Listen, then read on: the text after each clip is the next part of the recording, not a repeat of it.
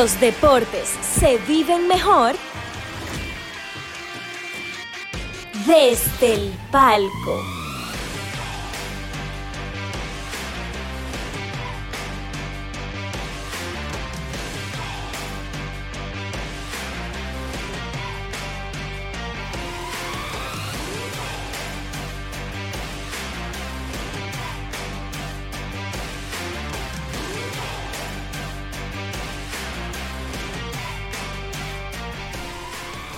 Saluditos, saluditos, gente. Esto es desde el palco, jueves 24 de febrero ya. 23, 24 de 24 de febrero, 24, señor. El, el, el, el, año camina rápido. Claro. Gente, muchísimas gracias por estar aquí con nosotros. Estamos en vivo a través del canal de YouTube de Guerra Films. Yo soy Víctor Pérez, trayéndole desde el palco como cada jueves aquí con el partner Héctor Mancebo.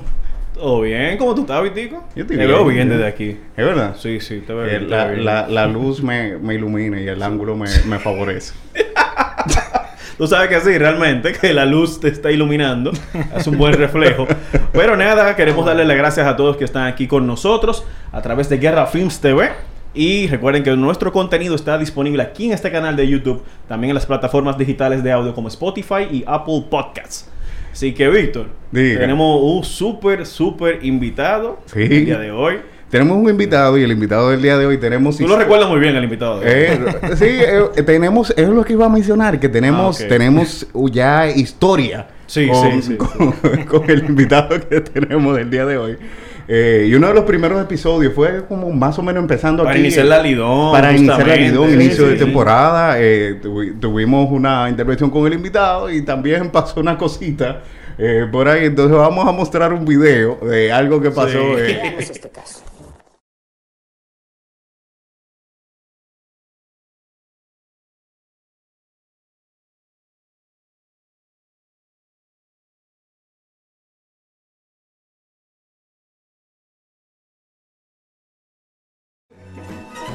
Natural, o sea, eso fue como de la nada, así como que, boom, como que pensé en voz alta.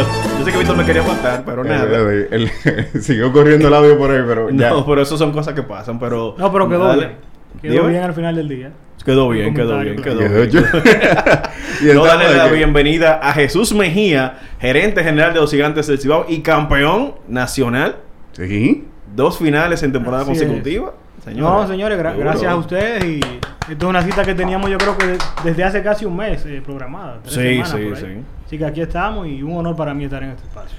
Bien. Dios mío, qué bueno. y, no, y Jesús, y hab- y hablando de eso, vamos a empezar como por el campeonato. Eh, una, una palabra o una cosa que se mencionaba mucho, eh, que tú mencionaste mucho, eh, también Pipe mencionaba mucho, y básicamente todo, todo el mundo del equipo mencionaban que era una deuda que tenían los gigantes del Cibao con, eh, con la ciudad y con la fanaticada. Cuéntanos de, de eso, como que, ¿cómo, cómo se sintieron ustedes? eh, luego de al, al fin poder ganar el campeonato tras eh, eso que pasó en la temporada 2021. No, mira, realmente nosotros venimos con eso de la deuda del 17 de enero del 2021. Wow. Ya teníamos como, cuando yo lo dije en el mora ya. programa, teníamos 7 o 8 meses ya con eso en el chip. Pero lo estábamos usando como un mensaje era de motivación, tanto personal como para el equipo, porque realmente cuando tú llegas a una final 3 a 1, tú te un paso del campeonato, Sí, con el equipo que tú tenías en ese momento y lo que estaba pasando en la serie, tú perderla es bastante fuerte. Porque no es tú perder la serie final, es tú perderle puedes estar tan cerca de ganar. Porque una serie sí. final la pierde cualquiera. No hubiese sido lo mismo que esa serie final si hubiese ido 1-1-1 y tú pierdes el séptimo El partido. séptimo partido, claro. Pero ya es 3, y 1. Fíjate.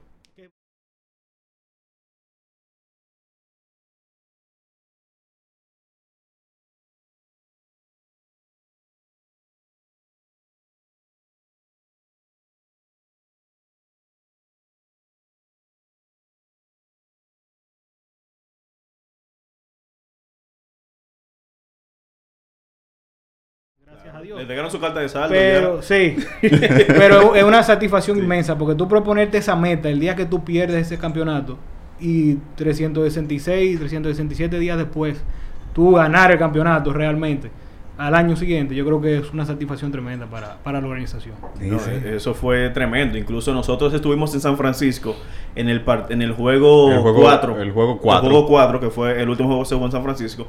Señores, el pueblo estaba. Nosotros duramos como una hora para salir de San Francisco.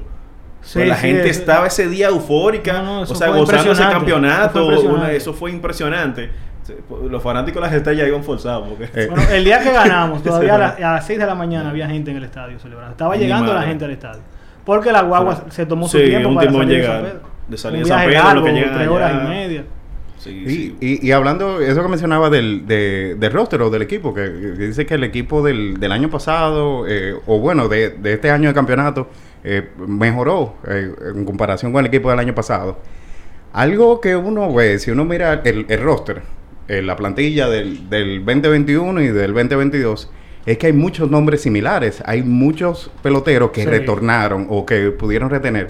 Y es una cosa que realmente no se ve en pelota invernal. En la pelota invernal normalmente el, el roster cambia mucho y, y la continuidad es, eh, o por lo menos como uno lo ve de afuera, es como complicada. Entonces, ¿cómo tú como gerente, cómo, qué tan difícil es poder darle continuidad a un roster y, y qué beneficios tiene también retener los mismos peloteros años tras año? Mira, eso es lo más difícil de Liga de Invierno, porque tú no tienes control del jugador de organización de grandes ligas. Entonces, por eso es que de- de- desde hace algunos años, yo no soy el primero que establezco esta filosofía, de tener un núcleo de jugadores de la liga que tú sí tengas control sobre ellos. O no control, sino que te estén disponibles desde el, último, desde el primer día hasta la Serie del Caribe. Que fue lo que pasó con nosotros, pero tú te vas un poquito más atrás. Y el año del Toro Lío era un núcleo similar. Sí, sí, era el equipo de las Águilas que ganó, que nos ganó la serie final, era un núcleo similar también. Y tú miras ese roster y el de este año de las Águilas y es similar.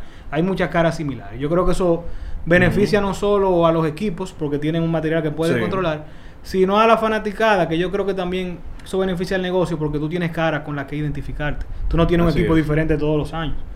Con, quizá con un grande liga Ah. con la que tú no puedas contar. Sí, Pero que- yo creo que y la principal ventaja de ese tipo de filosofía es que cuando lo que tú consigues extra te fortalece aún más el equipo. Por ejemplo, mira el equipo que nosotros teníamos y le entra Marcelo Zuna, que no es un pelotero Sí. de invierno, pero mira cómo cambia el line-up.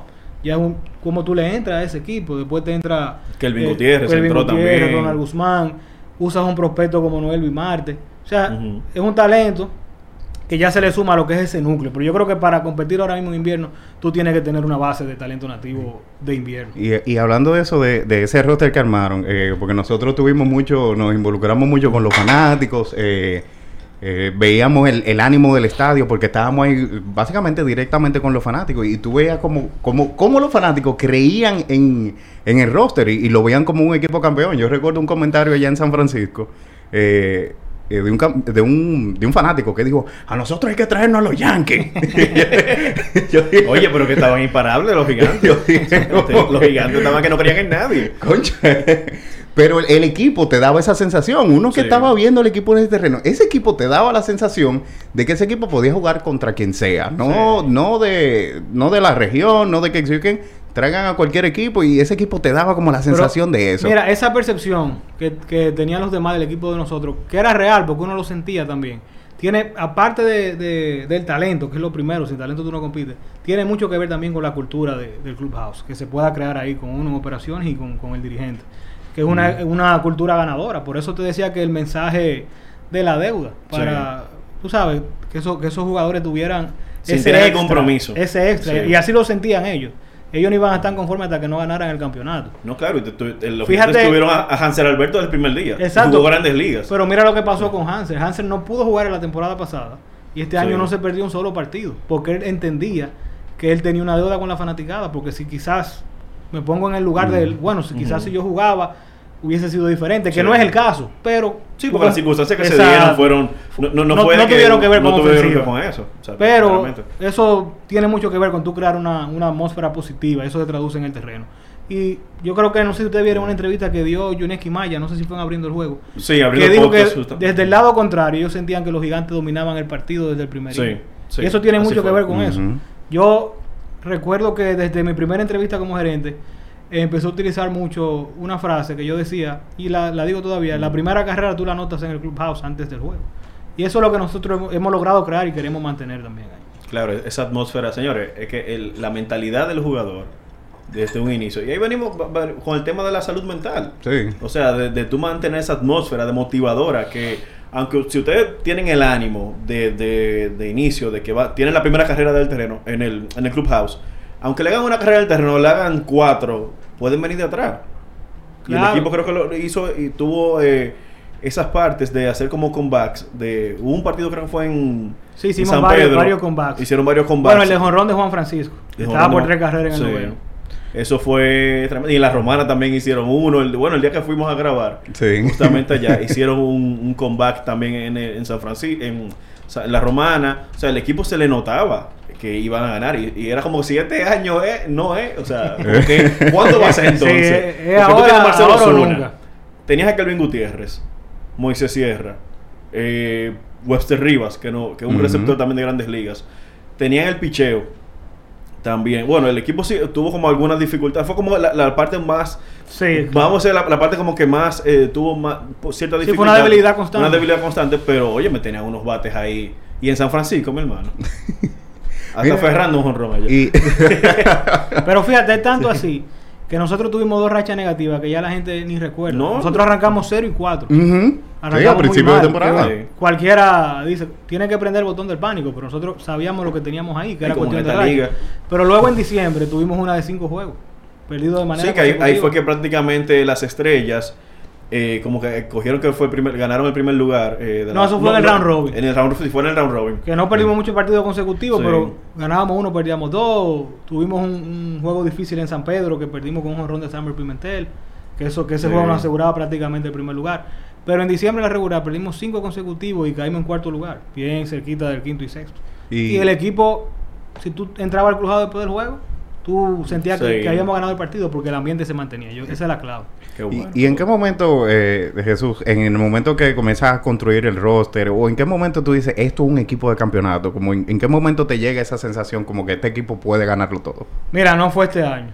Por eso el año pasado, que se lo he dicho a poca gente, Sí. me dolió tanto perder el campeonato, porque yo sentía que el equipo estaba para algo grande. Nosotros tuvimos el año pasado, en la temporada eh, 2021, Ujú. Una, una mala racha extensa en la que caímos como, si no me equivoco, fueron 7 y 3, el torneo era de 30 juegos. Y teníamos, regular, sí, sí. está- estábamos como a 5 juegos, faltando 11, 12. Y a partir de ese momento, de ese juego específico que fue en la capital contra el escogido, teníamos una racha también de 5 derrotas en línea. Ese día, después del juego, la forma en la que el equipo celebró, se, yo- se sintió como de un equipo que, que estaba para algo grande. No sabíamos que lo- era reservado para el año siguiente. Sí. Pero sí sabíamos que Se era para, sentía la atmósfera esa. que era para algo Como ya grande. te- Ahí estaba la atmósfera. Se yo me acuerdo que ese día yo se lo comenté a Jayno, que estaba al lado de mí. Yo-. Yo nada más he visto esto en equipo que gana campeonato. Ese ambiente. Y desde ese día ese ambiente se ha mantenido igual. Sí. Y, no, y hablando de... Porque estaba pensando en la, en la Serie del Caribe que la mencionamos ahorita. Y ustedes ganan el campeonato y a la semana ya está la Serie del Caribe ahí Sí, mismo. sí. Eh, Ganaron un sábado. sí, ganaron... Que Celebramos domingo y No, lunes. No, yo recuerdo que a Jesús, en pleno celebrando el campeonato, ya le estaban preguntando: ¿y y cuáles son los equipo. jugadores que tú vas a llevar? Y Jesús le dijo: No, no, no, espérate. Aquí estamos celebrando, estamos en cosas. Hablamos el lunes, así mismo fue. Hablamos el lunes.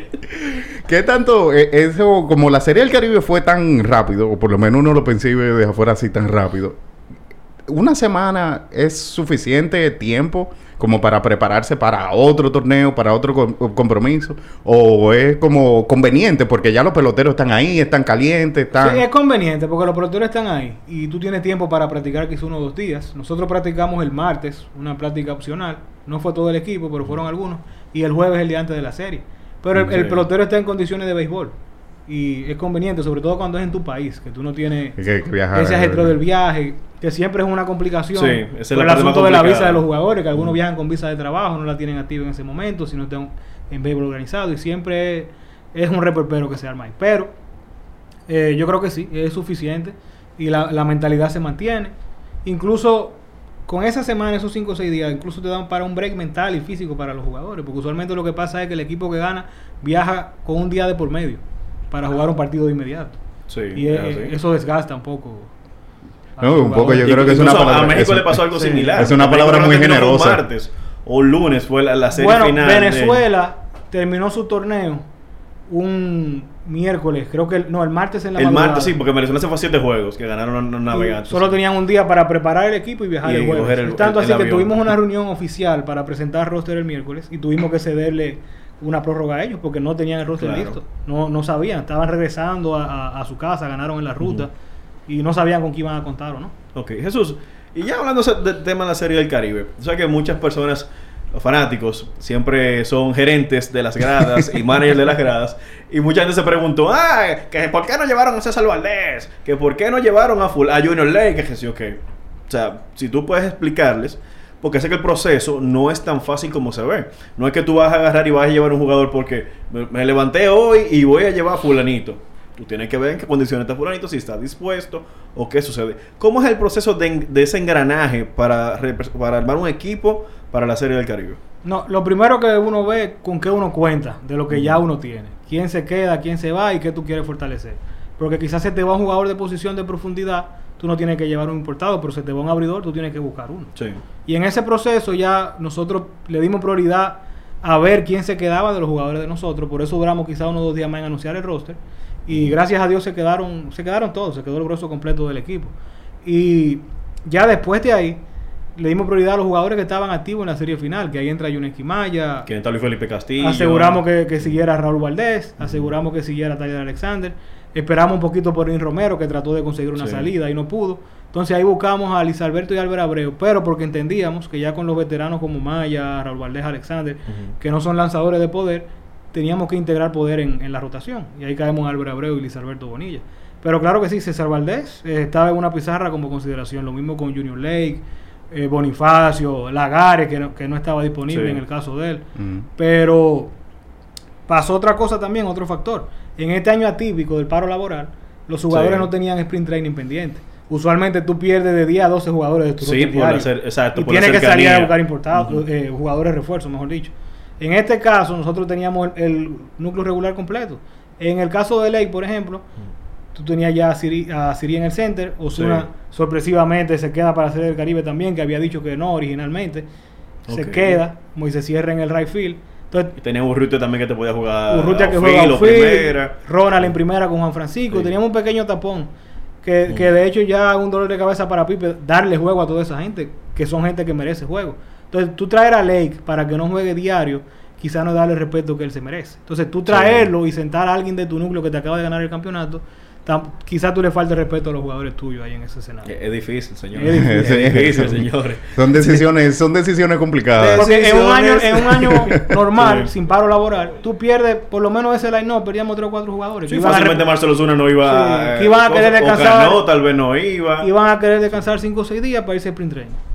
Sí, Sí, y, y- y hablando de Cano, que, que Cano fue uno de los, de los jugadores que se integró, ¿cómo ustedes se sintieron con, con, con el aporte que, hizo Cano? Cano se volvió, eh, o mucha gente en, la, en las redes iba- eh, decían que era el, el pelotero de la Señores, El patria. estadio Sí. Quisqueya cada vez que Cano iba al bate, vos coreaban MVP. MVP. Porque Cano, Cano realmente jugó un buen papel en los partidos de Dominicana. Sí. Nos dolió un poco porque perdimos a Colombia. el único dos- es el béisbol, señores. Colombia jugó un gran, un gran béisbol.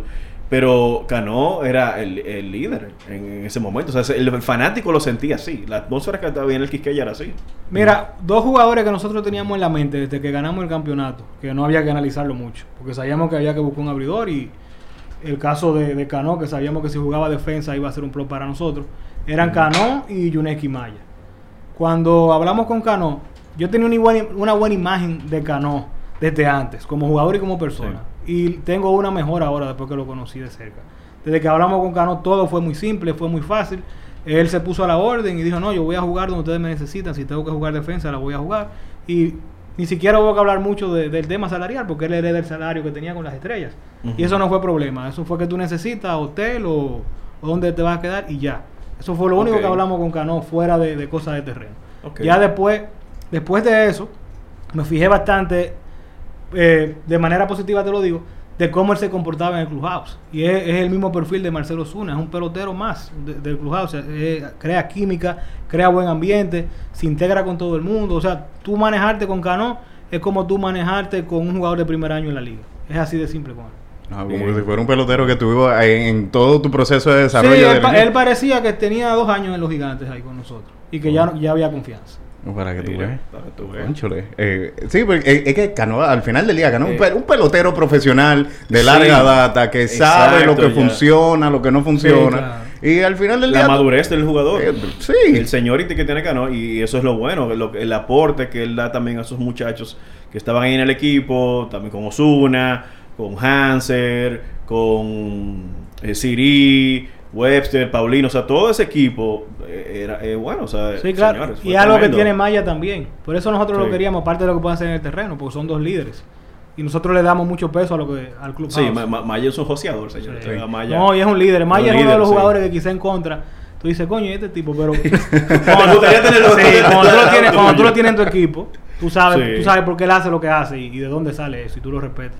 Sí, y, y una cosa que uno vio de los gigantes también durante la temporada y la misma temporada también fue como en la había como apertura económica, disponibilidad de cómo invertir en, en el equipo. Yo creo que, que la, la misma gerencia o lo- las posiciones de arriba como que no escatimaban recursos para invertir. Y invirtieron en todo. Invirtieron en el, en, en el equipo, pero también invirtieron en el, en el equipo de transmisión. O sea, estaban la, eh, las, las adiciones de, de Susi Jiménez, de Natacha, de Jansen. Sí, eh, eh, Na- Susi Jansen, porque Natacha tiene. otra Bueno, sí, ya, sí, sí, Nat- Natacha de los gigantes. sí, ya. sí, Natacha, bueno, sí, Natacha tiene. Natacha, eh, Orlandito Méndez, eso, o sea, tienen un buen, un buen núcleo, que eso también conectaba mucho con los fanáticos. Tú escuchar a Orlandito narrando lo- los partidos. o sea, yo que no sé si Jesús, bueno, tú estabas más pendiente del terreno de juego. Sí, lo que Bueno. pasa es que cuando jugamos en casa no vemos Sí. La transmisión. No ven la transmisión. Porque estamos viendo el juego. Sí, están viendo el Sí, Pero, señor, la, la- la- Orlando Méndez narrando. fue- Sí. Y la Serie del Caribe le puso a Siri que era una feria mecánica con algodones. que sí, Pero una cosa Así. tremenda. eso Y, y todo eso como que aportó a esa vibra de campeonato que tenían los, los gigantes del Cibao. Y, oye, me han hecho tremendo impacto. O sea, realmente el... el Pero eso que tú dices es una realidad, hubo un apoyo incondicional desde el día que yo llegué al equipo. Yo sé que desde antes, Pero a lo que la parte de gerencial se refiere, siempre hubo apoyo para hacer los movimientos que entendíamos que no iban a, a dar un campeonato o a elevar el equipo a otro nivel competitivo. Porque, obviamente, tú mides esto en ganar y perder, pero ya cuando tú tienes un equipo contendor que va a playoffs todos los años, tú tienes ya una marca diferente. ¿Y, y- y qué tanto le facilita eso a, a- bueno, a, ti- a una persona de tu posición? ¿Qué tanto te facilita tener como esa...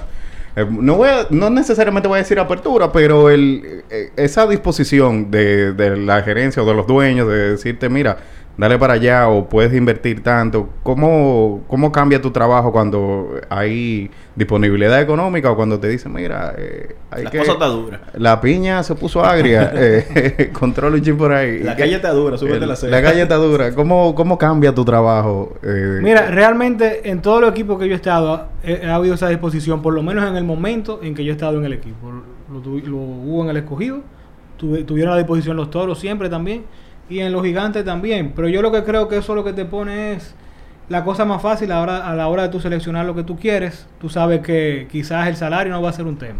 Y que tú le vas a poder pagar al pelotero lo que vale. Ya si él decide irse con otro equipo, Sí. porque está más cómodo allá, en el caso de un nativo, que sea de la zona del equipo con el que firme, que no sea del Cibao, que quiera estar en el este.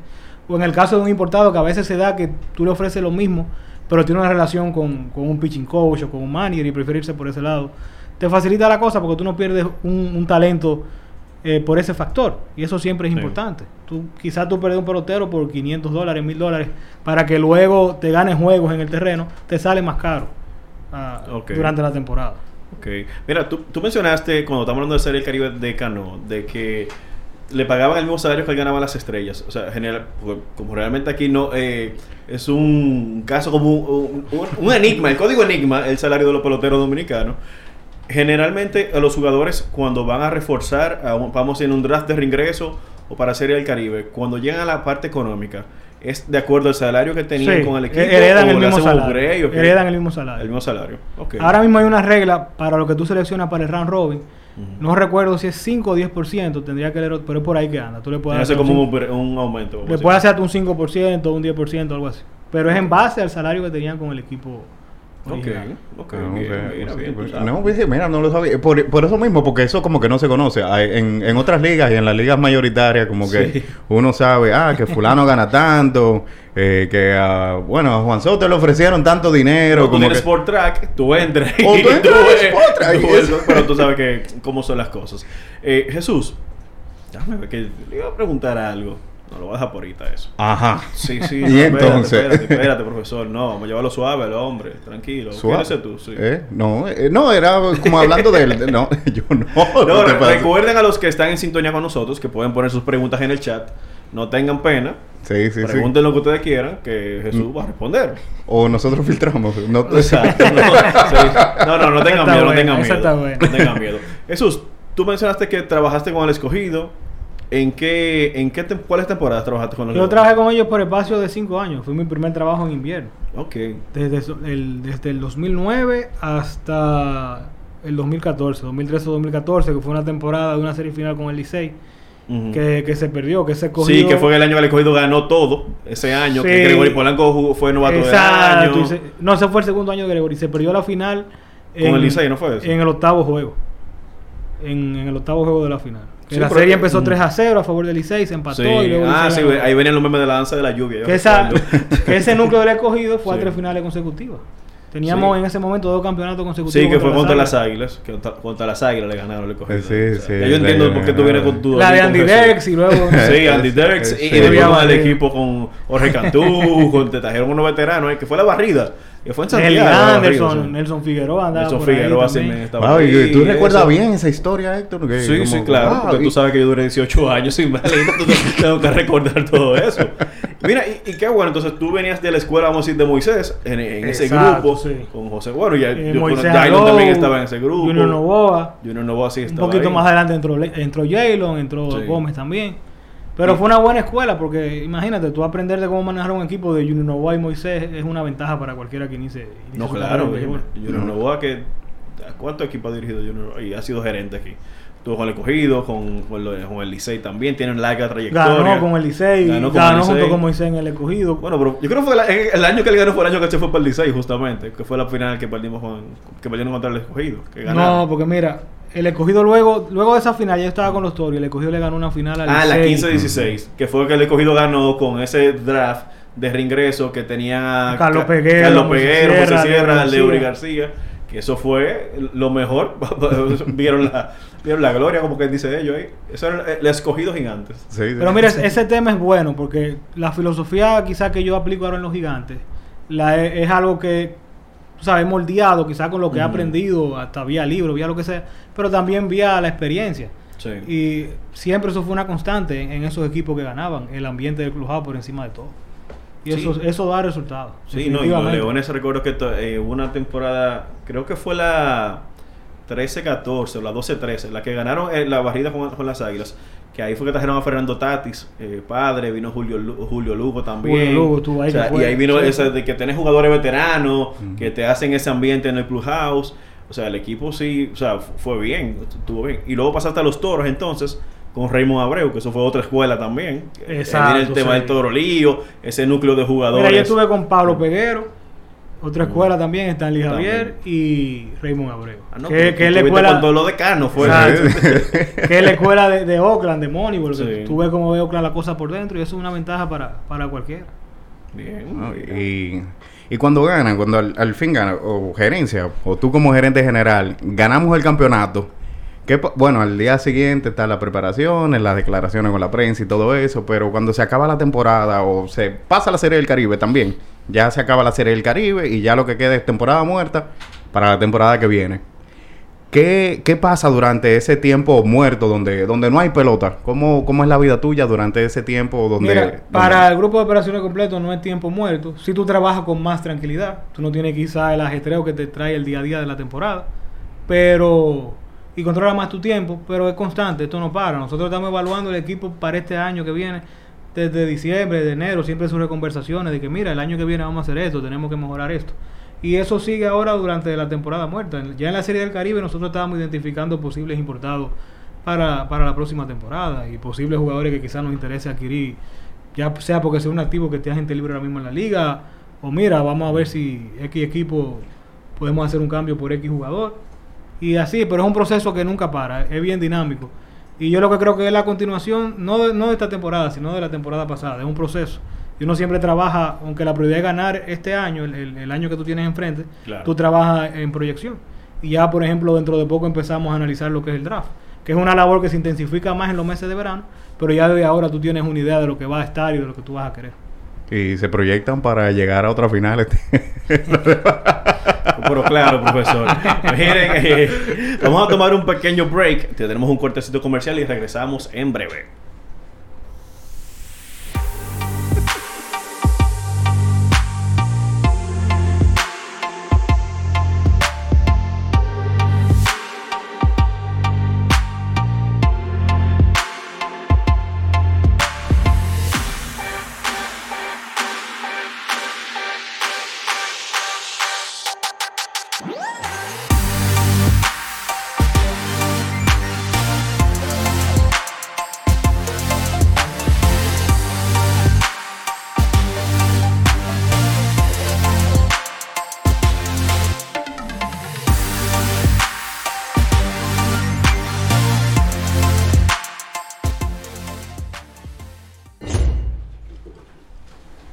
Bien, estamos aquí de vuelta con Jesús Mejía, el gerente campeón. El, el- el jovencito, Jesús. Oye, suena bien. El gerente campeón. Ahí, Sí, claro. sí. Porque el año pasado Sí. era el gerente que su primer año llegó a la final, pero no pudo ganar. Ay. Ahí- no Pero muchos, que quedó ojalá que debiendo. muchos gerentes lleguen al primer, el primer año a, a su. Yo- eso a es un logro. Es un logro, oye. Es un logro, pero no, tú sabes que siempre hay que poner como una espinita. como Yo me voy más lejos, clasificar en esta liga, con lo competitiva que está, es un logro. Pero obviamente tú de manera personal lo que quieres es ganar, tú no estás satisfecho si no ganas. Pero clasificar aquí es un logro. Sí. Fíjate que en los últimos años, bueno, ahora con el play-in clasifican cinco equipos. Y, y ahora tú tienes entonces que quedar cuarto y a cierta distancia del quinto para entrar. Sí, a- a un jueguito nada más. es un logro. Ahí sí, Ah, Ale- Por cierto, el, tú sabes, hubieron muchos jugadores que lo criticaron, hubieron personas que dijeron como que ¿para qué? Que, que- que- si en una liga de seis equipos, que ¿para qué tú tienes que tener un, un quinto lugar disputando? ¿Cuál es tu opinión de, de que aquí se juega un play-in? Mira, el calendario hay muchas formas de hacerlo. Se podría hacer con eso, se podría hacer sin eso. Tú podrías alegar que tiene algo de razón, que es injusto quizás con el que quede en cuarto. Pero yo creo que para el espectáculo es positivo, porque mantiene la atención del público hasta el final. Claro, y claro. todo lo que genere competencia en una liga es positivo. Yo estoy a favor de eso porque la liga es muy corta, es, es de ahora mismo de 40 Sí, partidos, eh, quizá ahora se regresa a los A 50. los 50. ujú. Pero tú tienes que tener algo así para, para mantener a, a los equipos en competencia y a, y a la gente prestando la atención. Y yo creo que ese play-in cautivó la atención de- del país completo. No, claro. sí. Eso, esos dos días. Yo venía- es yo- saludable. Grandes Ligas, escúchame que te Con los wildcard. Tiene su misma versión, lo que pasa es que es más, es más larga la temporada y son más equipos, pero aquí solo son seis. No, y hay un, to- un toque de queda. Yo recuerdo hubo una temporada de grandes ligas que hubo un tiebreaker entre los cerveceros y los cachorros. Entonces se tuvo que jugar ese juego. Y después tuvieron que jugar, entonces el- el- lo- los cachorros perdieron y tuvieron que ir al wildcard al otro día a jugar ahí mismo en Chicago. O sea, fue eh, es emocionante. Y esos partidos así de, vamos a decir que si tú... De pierdes, vida o te- muerte. Vida o muerte. Los partidos de vida o muerte, No, la- no digas así, porque la gente después se pone muy Vida o muerte, sensible. ok, muerte O- súbita. O partido de clasificación. De clasificación. Puede Que si tú el que gana, si tú perdiste, te vas para tu casa, algo así. So, genera, a mí me gustan ver esos juegos. Yo realmente, Grandes Ligas, las sigo de manera pasiva, me gusta el béisbol, pero de que llega a septiembre, que por ahí viene ya, se van a empezar a definir eh, los partidos y todo eso, eso es toque de queda. Sí, sí, sí. Mire, ese tema de play-in, yo siempre he pensado que se va a calentar más cuando un equipo que entre vía play-in gana el campeonato. Sí. Ay, ¿tú te Ahí imaginas? sí es verdad.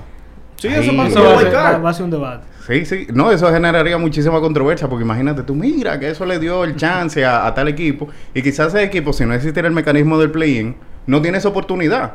Y cuando viene a ver la, en, en la pelota o todo deporte atlético, pasan muchísimas cosas. Hay veces que tú puedes tener un roster de campeonato como Sí, los claro. gigantes, pero Y las cosas no salen bien. y las cosas no salen bien. Eh, en el mundo del coronavirus, tú perdías un jugador por protocolo de salud. eh, y a veces tú perdías, o como siempre, tú pierdes un jugador por alguna lesión. Las lesiones lamentablemente pasan. Así es. Entonces imagínate, tú armaste un roster. eh, tú eres Jesús Mejía, te sentaste ocho meses o el año anterior, tú te proyectaste, dijiste, el año que viene, mira, este roster, conseguí a fulano, conseguí al otro. Armaste tu muñeco y de repente se te lesiona fulano. Y ya tú no puedes eso te ganar. impacta. Eso te Y, impacta. y entonces el equipo que, que iba a ganar, que si yo cuántos juegos, y iba a llegar cómodo a, a playoff, eh, llega arrastrándose a, a play-in. Y cuando viene a ver ya en el momento del play-in, el, el jugador se, se recupera o los jugadores claves se recuperan y ya tú tienes un equipo de campeonato. Así que yo creo que eso del Sí, play-in realmente... pasa. Yo creo que la Liga de Invierno tiene su característica muy particular. Diferente a MLB en términos de- competencia y por lo que dura el torneo y la cantidad de los equipos. Y siempre hay que, yo creo que la creatividad para el torneo de nosotros va a ser clave para que siga siendo un espectáculo de primer nivel. Pasó lo Sí. mismo con el draft de, de jugadores nativos para el round robin. Y yo no me imagino ahora mismo la liga de ahora sin el draft. El draft, aunque no sea quizás, no le agrada a todo el mundo, es una necesidad. Claro, y le da la oportunidad a tantos jugadores a que sigan jugando aquí en el país y se busquen su, su par de pesos en vez de tener que irse para Venezuela, Claro. a México, a ver, o sea, no, eso está bien, yo lo, siempre lo veo bien. Sí, sí, Eso sí. genera sus ingresos para esos muchachos, o sea, que necesitan seguir jugando béisbol invernal, no, no hay que No, es que por ejemplo, tú mencionaste lo de las lesiones. Aquí no solo son las lesiones, aquí es que X jugador, un equipo y te y para. te dice ya no va más. o lo firman para Asia. Entonces la estructura te cambia de un día para otro. Sí, ¿verdad? Porque da eso. Eso iba a preguntar justamente, ¿por qué que, o sea, yo no entiendo mucho el béisbol de Asia, pero siempre de que pasó un reciente, eh, Sócrates Vito firmó con lo, eh, un equipo en Asia por las estrellas y se fue ahí mismo, como que ya yo firmé hoy, como puse mi carta de renuncia, Ah, sí. por, decir- por decirlo así, y me voy.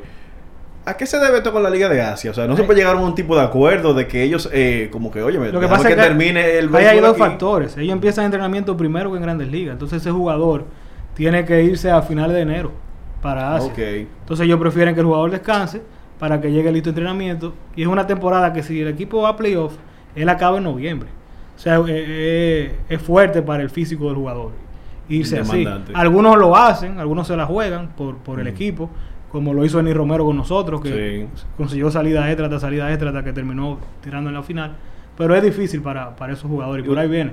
Y es, una, y es un tema económico para el equipo también porque están haciendo una inversión en un jugador y el jugador se le puede lesionar aquí. Sí, ahí, bueno, ustedes se la jugaron con Benny Romero, porque yo recuerdo que en la- las proyecciones para el draft de, de reingreso, no, da- no- no- como que no estaba muy claro el panorama de Benny Romero, aunque yo sé que eso se decide Sí. fácilmente, el draft es a las 4 y a las 3.59 que se sabe que ese jugador está disponible. Pero mira, había una mala información en el caso de Ernie, que se decía que él iba solo por dos salidas. Y era Sí, como el, el consenso generalizado antes del draft. Pero nosotros hicimos la línea directa con él y él dijo, no, yo tengo tres, con posibilidades para conseguir uno o dos más. Le dijimos, no, pero si cae en una ronda cómoda, vamos a, a seleccionar.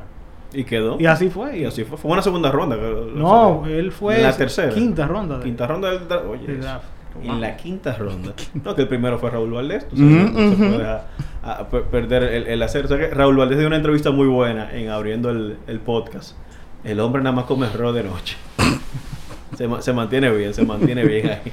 Mira Jesús, entonces, tú sabes que también, eh, bueno, hablando del mismo podcast de abriendo el, el podcast, Cano dio unas declaraciones eh, sobre el trato de los gerentes con los jugadores novatos y Juan Francisco los reforzó también. Bueno, él contó su historia, realmente su año de novato de los gigantes, eso fue en el 2003, creo que fue 2005 por ahí. Creo que fue 2006, 2007, 2006 por por ahí. ahí, que fue su primer año con los gigantes, que él estaba hablando de, justamente mencionó el gerente, con el que la situación que tuvo en ese momento. ¿Qué ha cambiado hoy en día? Porque para mí eso no es, la perce- no es la percepción actual. Yo entiendo que eso sí pudo haber pasado en algún momento. Sí, O sea, eso, eso ha cambiado. Eso ha cambiado en la actualidad. Y yo entiendo que esos dos jugadores están hablando de su experiencia. Yo vi una parte de la entrevista de Cano, no la he visto completa, la de Juan sí la vi completa. Y yo creo que Cano, en base a su experiencia, tiene mucha razón en las cosas que dice. Yo creo que el, el trato ha mejorado, pero el trato debe ser prioridad para, para los equipos de operaciones. Y el equipo de operaciones que ahora mismo no tenga el trato del jugador, quizá como su prioridad número uno, tiene, tendría que revisarse. Así yo lo veo, porque los peloteros realmente son los protagonistas del evento. Todos tenemos Claro. trabajo por los jugadores, tanto los coaches, eh, operaciones, y los fanáticos pagan para ir a ver a los jugadores. Los fanáticos no pagan para ir a tirarse una foto con, con ningún gerente. ¿Entiendes? yo? No, pero verdad, los, los gerentes pasan por ahí.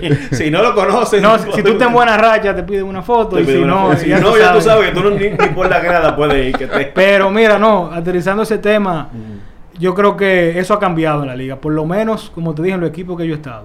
Eh, Siempre vi de Moisés y Junior ese trato con el jugador, indistinto, sea novato o, o grandes ligas, que eso es algo que menciona acá, ¿no? Yo creo que eso es bien Sí. importante. Porque quizás un jugador de primer año que no es importante hoy, tú lo vas a necesitar mañana. Y yo no te diría que tú tienes que ser quizás bueno, sino justo con el jugador. que no se sienta maltratado y explicarle las cosas como son. Tú no siempre vas a poder darle lo que, lo que el jugador quiere. Uno, porque quizás no se puede en el momento o no es la realidad quizás lo que él te esté pidiendo. Pero yo creo que hay manera de tú entenderte con ellos y que ellos no se sientan que el gerente de turno lo maltrató. Lo porque eso no afecta solo al gerente, afecta a la organización, porque el jugador le, le guarda rencor a la organización completa cuando eso pasa. Entonces, por lo menos el equipo que yo he estado no hemos cuidado bastante de eso. Qué bueno. ¿no? Y que eso puede tener repercusiones en el mismo clubhouse, que, que es la química sagrada. Claro, claro que sí. Es la química, porque el jugador, eh, imagino que el jugador tiene un encuentro con, con el gerente, el gerente le dice algo que al jugador no le hace sentido, le incomoda, y el jugador va al clubhouse y le dice, ahí está fulano. Sí, se puede notar la reacción, pero yo creo que cuando tú te entiendas con el jugador a un nivel de que aunque tú le propongas lo que él no esté esperando, tú lo haces de una manera profesional y lo trata como el profesional que él es, a la larga él lo valora. Y él sabe que tú le estás hablando las cosas como son, que no le estás vendiendo sueños, ni que lo estás maltratando, o quizás aprovechándote de la situación que él tenga en el momento. Claro, claro. No, es que el trato Sí. es todo. Eso como las empresas. O sea, ya el modelo de jefe no, existe. Eso no. O sea, No, que los ya, jefes ya nada no más es un látigo ahí. no, pero cuando tú eres líder, tú tienes que escuchar, Claro. sentarte con ellos, hablar con ellos. No solamente tú exigir, exigir, exigir, sino tú tener ese trato, ser más humano. Sí, Sí, a veces son, señores, son detalles, empatía. eh, son detalles que a veces la gente cree que es dinero y no es dinero. Quizás es que un jugador que no esté en roster porque no hizo el equipo, pero todavía no está listo para la liga, te llama un día para un juego Gigantes y Águilas y quiere una taquilla eh, para su mamá, que es fanática Sí. de los Gigantes, y tú conseguir esa taquilla. Es tan- tanto como eso, tú prestarle atención a- al jugador. La- la- señores, Sí. los pequeños detalles. El, el detallito, y eso le vale el mundo, porque imagínate tú, y ahí la mamá fue y, y vio el juego y la pasó bien, y él tenía a, a- a su madre ahí cerca, entonces eso eso vale vale oro, eso es invaluable. Y hablando de eso, eh, Jesús, el ustedes en gerencia hablan con infinidad de, de jugadores, jugadores de roster o quizá algún jugador que tú quieres conseguir en el futuro, lo que sea. Esas negociaciones, ¿cómo, cómo se dan? ¿Cuáles negociaciones son más fáciles que otras? Si hay alguna, alguna negociación que es más fácil que otra, ¿cómo son esas interacciones con los peloteros? Tú dices con los jugadores. Sí, con, con, con jugadores, con tu pelotero. O Bueno, con- tú dices cuando tú quieres un importado, por ejemplo. o por ejemplo, cuando tú quieres un importado o, Tú- o- o un jugador que tú quieres que vuelva para la temporada que viene o esas interacciones. Sí, ¿cómo? exacto. Mira, es una interacción que ahora mismo lo que es la tecnología la ha facilitado bastante. Antes quizás, yo no viví esa época, pero quizás tú tenías que tener el manual de Béisbol América con los contactos de cada organización. no, era así, para empezar Sí. a indagar. Y ahí la- las relaciones con MLB pesaban muchísimo. Ahora es diferente, ahora tú le llegas al pelotero hasta por DM de Instagram. Yo, y lo puedo decir aquí abiertamente, Sí. yo he contratado importado por Instagram, por el ¿Cómo? DM. Bueno, Tipo- bueno, nosotros Sí. conseguimos la entrevista con Jesús por. Obviamente hay un proceso, hay una conversación, Claro, claro. tú intercambias ideas, pero tú lo consigues por ahí, de ahí El primer pasan acercamiento, por pasan a. WhatsApp, pasan por teléfono, a veces se queda por ahí, mira, no tengo interés en jugar dominicana y ya. Y tú te vas también con el agente. La prioridad son los agentes, pero hay jugadores que el- a veces en el momento no tienen agentes o que tú no, no logras ver en la base de datos que tú tengas disponible quién es el agente y trata de llegarle vía directo. Ok. Pero es muy fácil, lo que tú tienes que, que, que te digo, saber identificar lo que tú quieres es el proceso más difícil. Ya llegarle al jugador no, no es tan difícil ahora mismo. No, mira, para que tú veas. Tú sabes, como la guía, páginas blancas. como- Es decir, una página Tienes que buscar el número de. Ah, Pero mira, la Reebok está obviamente aquí, eso claro. varía caso a caso. Nosotros, Claro. por ejemplo, estamos ya hablando con Alexander y Urrutia y ya es un contacto directo, porque ya hay una relación profesional y de amistad. Y eso es simplemente ponernos de acuerdo. Son jugadores que tú sabes que son de nosotros y ellos saben que van a volver, pero nos ponemos de acuerdo en un punto medio que en lo que los dos hagamos beneficiados. Tú sabes que Urrutia mencionó en, en una entrevista que vi de él. Bueno, justamente fue para, creo que fue después de que ganaron la, la serie final. Y él comenzó que la interacción de tuya y de él ya venía desde los toros del este. Sí. Cuando él estuvo aquí con los toros, creo que vino. Y él dijo que fue como para quitárselo a un equipo, que, para que no lo cogieran. Sí, porque se dan esos casos también. Mira, él vino para la serie final 19-20, que ganamos Mm. con los toros. Yo- yo Ah, que le ganaron al Licey, Yo era asistente de Raymond. Él se trajo para tener un bate zurdo que pudiera abrir unos juegos o salir de la banca. Pero el proceso de inscribir importados cerraba el día siguiente que iniciaba la serie final. Y teníamos que tomar una decisión entre él y un lanzador zurdo. Entonces el consenso fue en ese momento que necesitábamos el lanzador. Porque esa ofensiva ya se veía explosiva. Era una ofensiva Sí. tipo gigante de este año. Tú tenías a Rubén Sosa, Valespín, Jamaico, eh, Peter O'Brien. Y otros jugadores que habían ahí. Y entendíamos que, que el brazo era necesario en ese momento. Pero no fue una decisión con la que estábamos contentos. Si hubiésemos tenido un importado más para inscribir, él se quedaba. Era que se necesitaba el espacio. Pero a raíz de eso yo mantuve una relación con él, porque a mí personalmente me gustaba el jugador. Yo entendía que él podía batear en la liga y yo sabía que él tenía el interés de probarse aquí. Las cosas se fueron dando. El año cuando yo tomé la gerencia de los gigantes en Sí. el 2020, ya fue casi en junio, a finales de mayo. Yo lo contacté de inmediato, pero yo él había firmado para México. Y nos mantuvimos en contacto. Este año las cosas no se pudieron dar por algunos factores, pero inmediatamente le dieron de baja en México. México, sí. Él me llamó. Porque ya habíamos creado. Sí, ya habían amistad. creado ese, ese, ese lazo de Me amistad. acuerdo, fue como 11 de la mañana que él me escribió por WhatsApp, mejor dicho. Y eso fue una decisión inmediata, que de una vez. No, y, y rindió con creces. Sí, Ese sí. bate de Urrutia, cuando la ofensiva tú lo habías cantado un poquito mal, venía ese señor Y mira le que- un juego en el noveno el escogido, creo que fue así. Sí, mucha gente, Urrutia. mucha gente cuestiona que él no tuvo los mejores números en invierno en México. Pero cuando tú te vas al historial de él, que la analítica te obliga a estudiar el historial, Sí. tú sabes, porque es la muestra más larga, tú proyectabas que él podía hacer lo que hizo aquí, en, en el torneo. Él hizo aquí lo que hizo en México en verano. Fue el mismo bateador. Sí. Mira, y ahora que mencionas la palabra analítica, eso era algo que tenía así como pendiente. Dale. Sí. ¿Qué tan presente? eh, eh, porque el tema de la analítica parece que varía de gerente a gerente, o de coach a coach, o de dirigente a dirigente. O, o de gerente, si tú no tienes un coach o un dirigente que Sí. vaya muy de acuerdo con la analítica, cómo manejar Porque esa hay veces que tú tienes un gerente que, que es fiel, que es fiel a la analítica y entonces tú tienes un coach de escuela vieja que Análogo, no, análogo. los números, esto, lo otro. Eh, eh, en el caso tuyo, eh, Jesús, ¿qué tan fiel eres a la analítica? ¿Qué tanta atención le prestas? ¿Y qué tanto los números eh, afectan la- las decisiones que tomas? Mira, mi tendencia siempre es analítica. O sea, yo le doy un peso muy grande, quizás mayor que las otras cosas, a, a la analítica. Porque entiendo que te da algunas cosas, o quizás los conceptos principales, la- las ideas de la, de la analítica, te ayudan a estructurar mejor. Porque el tú saber de analítica, o, o yo no me considero experto de analítica, sino que la sé manejar, te obliga a tú pensar más objetivamente, a tú saber que un jugador que esté en un slump va a salir del slump. Porque es una muestra corta, es un principio básico de la analítica. Pero yo he aprendido, y como se dice en inglés, eh, hard way, ¿cómo es que se dice? De- Eh, La vía difícil. Por la vía difícil, que no lo es todo. Yo quizá llegué un momento en mi carrera que entendía que era todo, pero no lo es. Y gracias a Dios lo, lo entendí eso antes de ser gerente. Y eso me ha ayudado bastante a- al éxito que han tenido los gigantes ahora. Tú tienes realmente que trabajar con una combinación de todo lo que es información. Y esa información es analítica, es de escauteo, es hasta del comportamiento del jugador, de la mentalidad que tenga el jugador, si es un ganador, Que eso no te lo dice la data. No, si es un jugador ese- problemático que no te la dice. Esos son intangibles. Y hay Exacto. intangibles que ustedes lo ven en el terreno de, un- de lo que es un jugador ganador. Ustedes, Sí. por ejemplo, ven lo que hace Siri cuando da un doble y se tira en la base y tú dices, ese tipo juega para ganar. Y eso no te lo da la analítica. y Son cosas que hay que evaluar para, Sí, para esta liga. que verla, en que esta liga eso pesa mucho. Pero yo creo que ahora mismo hay una tendencia en la liga completa en utilizar esa información y tener dirigentes que la, que la sepan aplicar.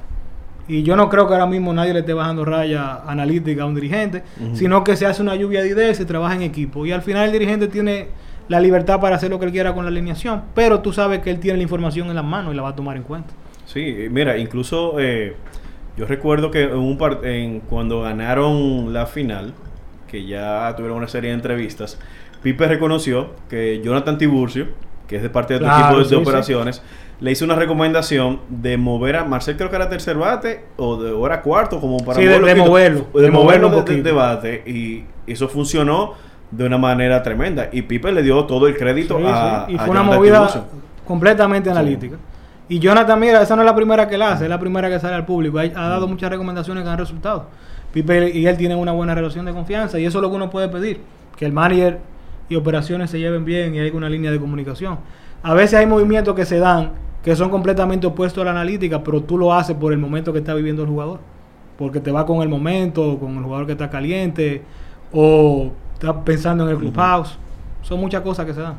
Mira, mira que No, Para que tú veas. ¿Y, y qué tanta comunicación? eh, ahorita que mencionabas que, que tú no pensabas que, que nadie de, de gerencia esté eh, manillando tanto, controlando tanto. Sí, a- porque yo a- conozco los perfiles de los gerentes y entiendo que son personas abiertas y, y son profesionales. Y a eso mismo voy, ¿qué tanta comunicación tienen entre ustedes? Los, los, eh, tú con los otros cinco gerentes de, de la liga, ¿qué tanta comunicación hay, hay entre ustedes? ¿Es meramente profesional de, eh, mira, estoy interesado en tal jugador y te voy a ofrecer a este? ¿O tienen una, algún Eh, tipo de relación? Es constante. La mayoría de la, de la comunicación es esa, de qué podemos hacer, pero también tú sabes que tú hablas a veces de, de qué podemos hacer en la liga para mejorar esto. Mira, yo creo que debemos proponer esto que tú crees. Y así se da, pero es una comunicación bien constante. Yo creo que varias veces al mes tú hablas con todos los gerentes de la liga. Con uno quizás más que otro, dependiendo del momento, pero es una buena comunicación que existe. Porque hay, hay que entender algo, nosotros somos rivales a la hora de cantar playball. Eh, me quieren ganar a mí, yo le quiero ganar a ellos, pero fuera de ahí, tú lo que quieres es cosas que te faciliten el trabajo. Claro, es así, es así. Si yo me beneficio de una medida, ellos se van a beneficiar también. de otra, Porque es el mismo claro. trabajo. Bien, Y vienen cambios para los gigantes. Jesús Mejía va a hacer algún ca- gran cambio. Tiene en mente, va a mover la costelera, va a empezar a decir, vamos a mover aquí, vamos allí. Sí, mira, nosotros tenemos en mente reforzar lo que es el bullpen y la parte Ok. del picheo. Nosotros entendemos que el picheo abridor lo vamos a conseguir vía importado por las características de la liga y las limitaciones y eso. Pero queremos agregar piezas nuevas en el bullpen para, para dar más profundidad, para ayudar a esos hombres como Minaya y Guduán, Sí. Brazovan también, y darle un respiro a ellos. Que eso Nosotros fue parte de... que- Que eso fue parte de lo que hicieron en el mismo draft de reingreso. Eh, Eh, claro. Sí, se seleccionaron. prácticamente de, de picheo. Fue de picheo. Si, si mal no recuerdo, no eligieron más nadie de ninguna otra posición que no fuera un pitcher. Yo creo que Sí, todo... porque entendíamos que esa era la debilidad. Tendría, teníamos que blindar la rotación para nosotros poder competir. Porque Ran Robin iba a ser más difícil y quizá en la temporada regular, gracias a la ofensiva, nos escapamos un poquito de alguna debilidad de obvia que teníamos en el Sí. picheo. Y como quiera ganábamos algunos partidos. Tú recuerdas los comebacks. Nosotros veníamos a veces de, de partidos 4 a 0 Ujú. o 5 a 0. Que el picheo de relevo hacía tremendo trabajo, ponía un stop. Pero eso no se da todos los días. Porque ya ese día que el relevo entró en el cuarto inning, no todo el mundo está disponible al otro día. O sea, es insostenible No, sí. si tú no tienes buen picheo abridor, tú, tú sobrevivir así. Claro, claro. Y vamos a recordarle a nuestros fanáticos que están eh, disfrutando de este podcast que estos Ay, ay, ay. figurines que están aquí de Vlad Guerrero Jr., ahí está Beirut, Aquí está Beirut por ahí. eh, está por acá. Lo pueden encontrar en Guerra Geeks. Guerra Geeks está ubicado aquí en la Plaza Sprint Center en Arroyo Hondo en el segundo nivel. Así que ahí lo pueden encontrar. Y también hay de todo un poco. Hay de... De, De todo, hay de todo, hay de todo. cosas muy Hay chulas. de todo, hay de fútbol, de lucha libre, de, No, de los personajes también, de, de, de los cómics de DC. de los cómics de- y todo eso. Yo creo que yo vi hasta uno de Avatar a la gente. Sí, no, no, no, hay de todo, hay de todo, lo van a encontrar ahí en Guerra Geeks, el segundo nivel de Spring Center, así que ya lo saben. Jesús, vamos a hablar, tú me mencionabas, en unas conversaciones que tuvimos así en backstage, que tú juegas MLB The Show. Sí, es así. Es el único juego que tú juegas. No, yo juego más. Ah. Yo Ah, juego ok. más, más juegos. A mí me gustan mucho los videojuegos. Es algo que no mucha gente sabe. Pero sí, yo juego en el video show bastante. Pero yo no juego online. Yo soy Ah, tú- un poquito vieja escuela ahí. Entonces yo juego, yo hago una temporada. Yo hago lo mismo que hago en los gigantes. Yo gerenteo el equipo. en temporada muerta está Jesús. sí, yo gerenteo el equipo y, y digo los juegos por ahí también. Ah, pero sí, mira qué interesante. Tú vas poniendo ahí en práctica. Sí, y uno, y uno, y uno también que uno juega, uno, uno elige el jugador que uno quiere. Tú dices, el "Este- equipo que tú este- quieres". Este es el jugador que yo quiero, o este es el equipo que yo armo. Y tú te vas en fantasía y tú armas tu equipo de sueño. Sí, porque tú tienes Sí. la ventaja de que puedes seleccionar leyendas también. Sí. a quien sea. y tú armas tu, tu De Dream vari- Team ahí. con jugadores de varias épocas. Tú tienes, tú tienes un equipo leyenda, no sé si tú lo has pensado. o tú tienes algún equipo que tú dices, o algunos jugadores tú dirías, wow, yo quisiera trabajar con estos jugadores, o que estos jugadores fueran parte de mi lineup. Pueden ser locales o internacionales, Y del pasado también. del pasado, presente. Tú te refieres a la Liga Dominicana. Liga Dominicana o, o extranjera también, cualquiera. O eh. Vamos, a, ir- vamos a hacerlo de Liga Dominicana. Vamos a hacerlo de Liga Eh, Dominicana. Mira, si tú supieras que nosotros tenemos una característica en los gigantes, y es que nosotros tenemos en el line como cinco de los mejores 10 bateadores de, de las últimas dos décadas en la liga. Moisés Sierra, Valdespín, ahora mismo Sí. que yo lo quería adquirir por eso, porque yo entendía que era uno, uno sigue siendo uno de los Sí. mejores bateadores No, de y la liga. tomó buenos turnos también. Juan. Francisco también, El líder de todos los tiempos. Carlos. Peguero también. Ese hombre. Y Hansel. O sea, Y estamos hablando de. Y quizás Kelvin, que no está en ese grupo porque no tiene esos años acumulados aquí. Pero, si jugara aquí en la liga. Ahora para- mismo Kelvin, un Kelvin saludable, quizá el mejor pelotero de la liga. Y Siri Sí. también está en ese grupo. No, y tienen a Ronald Guzmán también. Ronald también. O sea, no, tienen un instinto. Pero así de jugadores históricos que yo te diría, mira, yo quiero a ese tipo en su prime en, en los gigantes. Luis Polonia, eh, Félix José, Eric Sí. Almonte, Sí que jugó con los sí, gigantes que era de los gigantes, y que Henry Morales, tendría que estar ahí Brad Nelson de importado también. Yo creo que esos son los nombres que ahora mismo me, me llegan a la mente. Bien, es un equipazo. Bueno, No, y si Mencionó tú te los gigantes, fijas- que Henry Morales jugó con los gigantes también. Sí, pero fíjate, Sí. Eric Almonte era un tremendo pelotero de la liga y era un líder en el clubhouse. Sí. Polonia también y era un jugador ganador. Y Félix José, imagínate, eso. eh, Félix José en el Julián Javier fuese un escándalo, un Félix José en su Sí. ahora mismo. Me imagino, oye, eso fue. Félix José contaba con las estrellas, muchacho. Bueno, eh, eh, era, era un bateador bastante difícil. Y. Víctor, tú estás sonriente. ¿Qué te Eh, no, sonriente. No, nada. Él le nada. gustó lo de Polonia. Aunque fue. le usé, Eh, claro, eh. eso fue, le gustó ahí. Eh, es, una, es una leyenda del béisbol sí, dominicano. sí, no, no, y que está Leyenda del también en, dominicano. en- Sí, en sí, el sí, staff sí. De, del equipo de las Águilas. y aparte de, ya, ya Sí. aquí en el off-season, ¿qué tú haces, o sea, en tu vida cotidiana? Tú dices que tú te la pasas, juegas, PlayStation, ¿qué tipo de música tú escuchas? Te sale a dar tu traguito, ya, ya sabes. Ya, ya fuera Mira, de béisbol. sí. Ya, el Jesús No, fuera de béisbol. mira, en, en la música yo soy nueva escuela. Sí. ¿Te gusta el De- dembow? desde que yo tengo 8 o 9 años es género Ah. urbano. ¿Cómo? ¿Cómo? Oh. Ah, mira, Ah, pero es Poppy. Eh, no, que, que no es Poppy. Pero el Poppy Uche- No, Poppy reggaetón, Guap. reggaetón. Le Ah, llevo al dembow también, pero más, más reggaetón que... El reggaetón de Dari Yankee, esos tiempos, de playero y cosas. Ey, bien. Oh, pero bien ahí, mira, para que tú veas. ¿Qui- qui- ¿Quién fue que tú dijiste? School. Ah, ok. Eh, vieja escuela, vieja escuela, vieja escuela. Y otros deportes, Jesús, el, el- la pelota es complicada, tu posición es de, de mucho inform- de mucho manejo de información, tienes que estar pendiente a todo, Sí, eso es parte del trabajo. Tú- Te- tratar de estar al día con todo lo que está pasando. con todo lo que está pasando y tiene que ser complicado. ¿Te da tiempo como para tener ojos para otro deporte? ¿Hay algún otro deporte que tú ves casualmente? Eh, no, Oh. realmente no. Yo desarrollé mi pasión por el béisbol y ese fue el único deporte. La NBA me llama un poquito la atención, el baloncesto. Y lo puedo seguir, pero muy, muy por arriba. Más que todo yo sigo a, a LeBron. Eh, Bien. eh, Team LeBron. Sí. ¿Y hay, hay alguna otra cosa de, de alguna otra liga o algún proceso, o no sé, algún protocolo de alguna otra liga invernal o de algún otro deporte como que tú quisieras ver eh, en, en la Lidón o, o si tú tuvieras la posición de, de presidente de la Lidón, ¿qué, qué cambio tú harías? Sí, mira, yo te diría ahora mismo, yo ahora mismo creo que tenemos que cerrar un gap que tenemos con la tecnología. Y yo creo que deberíamos hacer algo con MLB y traer la tecnología de Stackas aquí. O la que sea que estén usando ahora mismo, porque ellos cambiaron eh, lo de, lo de. Sí. En vez de Trackman están usando Hawkeye, que es otra tecnología más nueva para, para esas estadísticas y esa, esa data. Pero yo creo que la necesitamos aquí. Porque eso en Grandes Ligas va a seguir creciendo y nosotros no podemos quedar atrás en eso. Yo creo que por ahí está, la- está lo único que yo creo que debemos cerrar. Fuera de otras cosas como adecentar un poquito más los, los estadios, el tema que habló Cano de los clubhouses, Sí, eso, hay que hacerlo. Eso hay que hacerlo. Eso hay que hacerlo urgente. Pero yo creo que esas dos cosas, adecentar los estadios y ese gap de tecnología, cerrarlo. Buscar una manera de llegar a un acuerdo con MLB y que ellos no suplan esa tecnología. Bueno, por lo menos ya los partidos de Lidón salieron por MLB, MLB eh, Network, digo, el TV, por la aplicación. Sí, claro. Va- vamos avanzando. Vamos avanzando. Eso es un paso, es un paso. Pero yo creo paso, que incluso. Eso va a favorecer también a los fanáticos que van a tener acceso, por ejemplo, a, a cuánto es el primer paso de, de X jugador Sí. para, para un...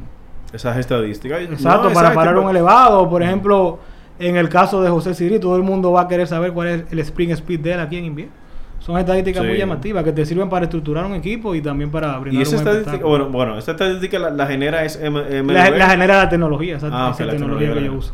Ok, perfecto. Mira, y hablando de MLB, tú sabes que hay una situación ahora mismo con el, el paro eh, laboral o el cierre patronal que, que hay. Hay un tope hasta el día 28. Posible, bueno, lo que salió ayer en la información es que dice MLB que si no se llega a un acuerdo, los dueños se cancela la temporada ¿no? o no se van a reagendar partidos de la temporada. ¿Cómo tú ves esta situación y cómo esto pudiera, puede impactar al béisbol de, de invierno en caso de que exista una temporada recortada o de que simplemente no se juegue béisbol de grandes ligas? Mira, lo primero que si existe una temporada recortada, tú vas a ver muchos jugadores de Grandes Ligas con interés de jugar invierno. No solo nativos, sino también importados.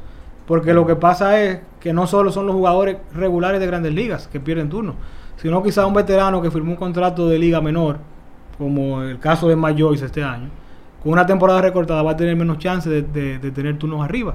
Y quizás el chance que iba a tener en abril ya no lo tiene. Y quiere venir invierno para tomar unos 100 o 150 turnos. Y eso te abre la puerta a tú esperar ese tipo de jugador. Pero ya en, en lo que concierne al paro laboral ahora mismo, yo creo que la temporada se va a atrasar un poquito, por lo menos una semana. Porque tú necesitas cuatro semanas mínimo de entrenamiento, Sí. sobre todo para los lanzadores. Y ahora mismo yo creo que las partes están muy lejos en, en lo que pretenden ganar. Y yo creo que, siendo honesto, el sindicato ha cedido bastante con sus pretensiones originales. Pero yo creo que el otro lado todavía no ha cedido lo suficiente para juntarse en el medio, que va a ser lo ideal. Sí, como que se van alejando Sí, una parte y porque otra cada vez. MLB ha ido como con, con, con el, con el cuenta Alguna cosita, sí. Poquito a poquito, pero yo creo que se, al final se van a entender, porque a nadie le conviene que se recorte mucho la temporada, ni a los dueños, ni a los jugadores. Los jugadores perderían salario y los dueños también dejan de Perderían percibir- ingresos, tendrían problemas con ingresos. la cadena de transmisión. El negocio pierde credibilidad para los fanáticos, Sí. que afecta a la asistencia. ¿Ustedes se acuerdan lo que pasó? la- en, la- en el 94, en el sí, fue, 94? fue Ujú. terrible. Y que duraron prácticamente del 94 hasta el 98, que fue la carrera de, de cuadrangulares de Sí, Sonny Maguire, como que, como que ahí una baja en- en el interés por el béisbol. Y más ahora que el béisbol, para la generación que viene, viene subiendo, eh, la generación por cuál es que vamos ya. Eh, ya no sé. Yo no sé por cuál generación La- que vamos ya, pero ya esto eh, Infinito más plus jóvenes, ultra. realmente el béisbol se le eh, se volvió un deporte como aburrido. Sí, mira, y yo creo que hay un factor importante. El béisbol está en su punto más alto, yo diría, como industria. Y ellos tienen que, que valorar eso y tratar de salvaguardar eso y ponerse de acuerdo Sí. a ambos lados y, y mediar. Y lo que tú dices, mucha gente critica a la medida de MLB de modernizar el juego, que quizás les quitan la esencia. Pero es que si no lo modernizan, van a perder generaciones futuras. Porque ya el span de atención, y eso es algo científico, es diferente. Eh, quizás tú y yo nos tiramos con 10 años un juego de 5 horas en un estadio un, jo- un joven de la generación de ahora, ¿no? No Porque tiene no demasiadas cosas que prestarle atención. No, pero nada, nada más con el Oye. aparatico esto es un No, pero yo ahí. creo, yo creo que el joven, eh, cuando tuve un muchacho en un estadio, el, el- el- el niño o el joven está, está viendo el juego, aunque tenga el celular en la mano o aunque esté usando el celular para grabar, está ahí presente y lo, y lo, y, y lo aguanta y lo soporta. Yo creo que es más problema con la transmisión. Tú no puedes sentar a un muchacho, de ejemplo, de 10 o 15 años ahora mismo a ver un juego de pelota de 3 horas y media. Sí, pero porque el estadio te brinda otra cosa que es el ambiente. La experiencia. Entonces, si tú rodeas la experiencia de, de cosas atractivas, la gente va a ir y lo va a disfrutar. Que, que es otra cosa que hay que mejorar aquí. En, se, se ha mejorado un poco en, en Sí. la liga de Sí, se han hecho cosas, se han hecho cosas. Pero, o sea, hay muchas oportunidades de mejora. Pero eso también ayuda a que el fanático aquí en, en el estadio, que de por sí viene, es más por pasión. Eh, o sea, eh, motiva. Tú puedes venir Sí, a un juego bueno, de. Mire la- el ambiente que se creó en la Serie del Caribe. No, eso fue tremendo. Eso es lo que tú tienes que tratar de crear en todos los estadios. Esa es la meta. Señores, la serie del Caribe estaba. Bello, eso fue bello. hermoso. Fue una experiencia hermosa. Todo estaba arreglado. Hermoso en todo el sentido de la palabra. Sí, todo. Todos los días. Tú estabas bien ahí. Ah, mira, mira por nada después, Dios mío. No, yo no entendí. Eh, no hay que calentar. No, pero eso no nada. Y es culpa de uno. Yo que tenía que estar en los pasillos, ya me tenía que estar así, caminando de la por tú. No, Eh, ¿qué no, cuando, eh, lo- para los juegos de, de, de Venezuela. de- Sí, de- para todos de los Colombia. partidos. Ah, No, y para el todo- ambiente afuera. O sea, que afuera tenían una. eh, crearon como un escenario que tú te podías quedar afuera viendo el partido. Y ahí la gente se quedaba como hasta las 2, 3 y 5 Sí, de la claro. mañana fácilmente. Esa es la clave, tú brindar la experiencia. Es la experiencia del juego. Al no solamente se trata de ver el asiste juego, al es la experiencia. Y también se vivió en el Día de Leyendas. También tuvieron cosas, eso cosas diferentes. Pero ¿Qué mira- pasó, señor productor? Ah, ok. Para finalizarte con el tema del paro, hay un temita que es preocupante ahí. Por eso que yo te digo que quizás se atrase una semana, que es el tema de los entrenamientos para los pitchers sobre todo. Sí. Porque tú sabes que un abridor que está sin hacer nada de octubre, sin hacer nada no, sin tirar en juego real, necesita tiempo para crear durabilidad en el brazo para ir lejos en los juegos. Y eso te provocaría quizás que tus abridores en las primeras dos o tres semanas de temporada no vayan lejos, que eso es en términos competitivos, pero más grave aún en términos es de salud. Hay un 30% de las lesiones en lanzadores para, o sea, 30% de fulminante, una Mm. lesión que te manda una operación que te saque de la temporada, que se dan entre sprint training y el primer mes de temporada. Entonces, si tú recortas el tiempo de preparación ahí, puede ser muy, muy sí, para mucha gente. No, y es así. Pues, salen, esas cirugías tomillón salen prácticamente Sí. entre abril, eh, marzo y abril por ahí.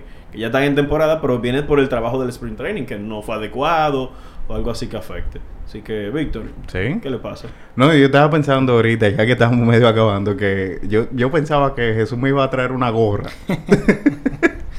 Cuando nosotros fuimos, tú no te la quisiste poner. Mira, yo la tengo pendiente, pero va a ser de la, de la edición de ahora de, de campeones. Ay, Ah, mejor todavía, sí. Bien, bien. Para que te la pongas. para que me ponga la gorra. Claro, porque ya que no ganaste con... No, para la próxima vez que lo entreviste, que tenga entonces una gorra de los gigantes puesta. Sí.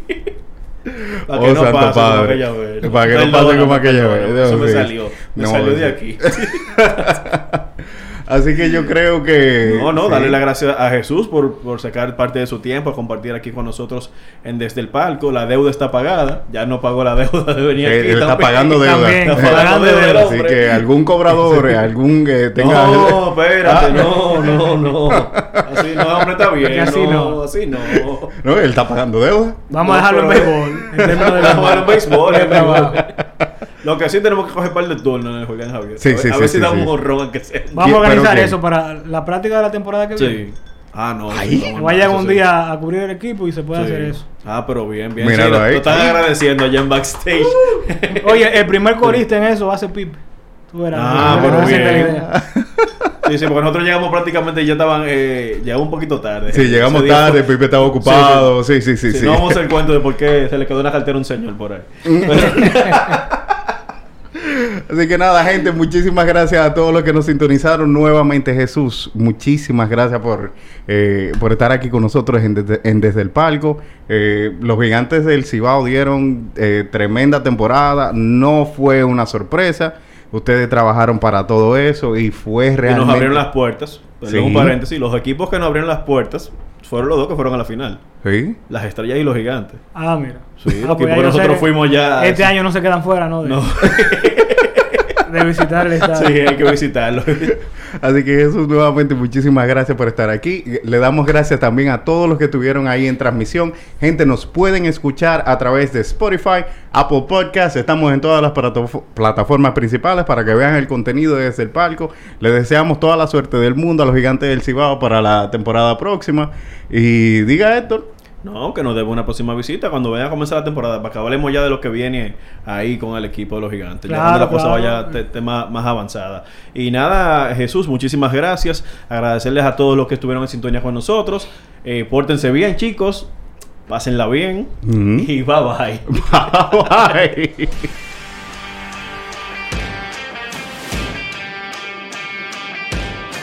Los deportes se viven mejor desde el palco.